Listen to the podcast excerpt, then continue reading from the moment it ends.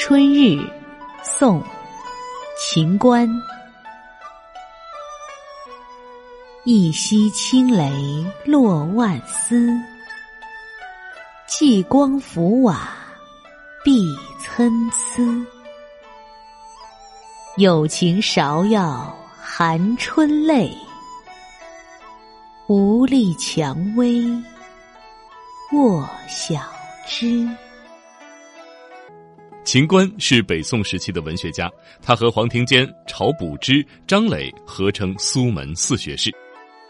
秦观这首春日的第一二句“一夕清雷落万丝，霁光浮瓦碧参差”中的“霁”字，上面是雨字头，下面是整齐的齐，霁光就是雨后明媚的阳光。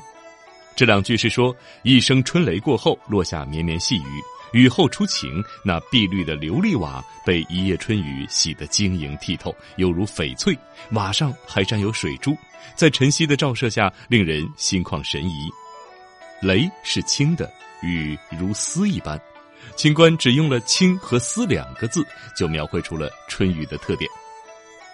最后两句：“有情芍药含春泪，无力蔷薇卧小枝。”意思是经历了春雨的芍药花上饱含雨露，仿佛含泪的少女，含情脉脉；蔷薇横卧，又好似无力低垂，惹人怜爱。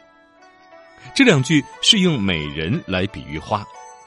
李白《清平调》中写杨玉环一枝红艳露凝香，还有白居易《长恨歌》里时而浮起娇无力的杨玉环，跟这两句都有着相似之处。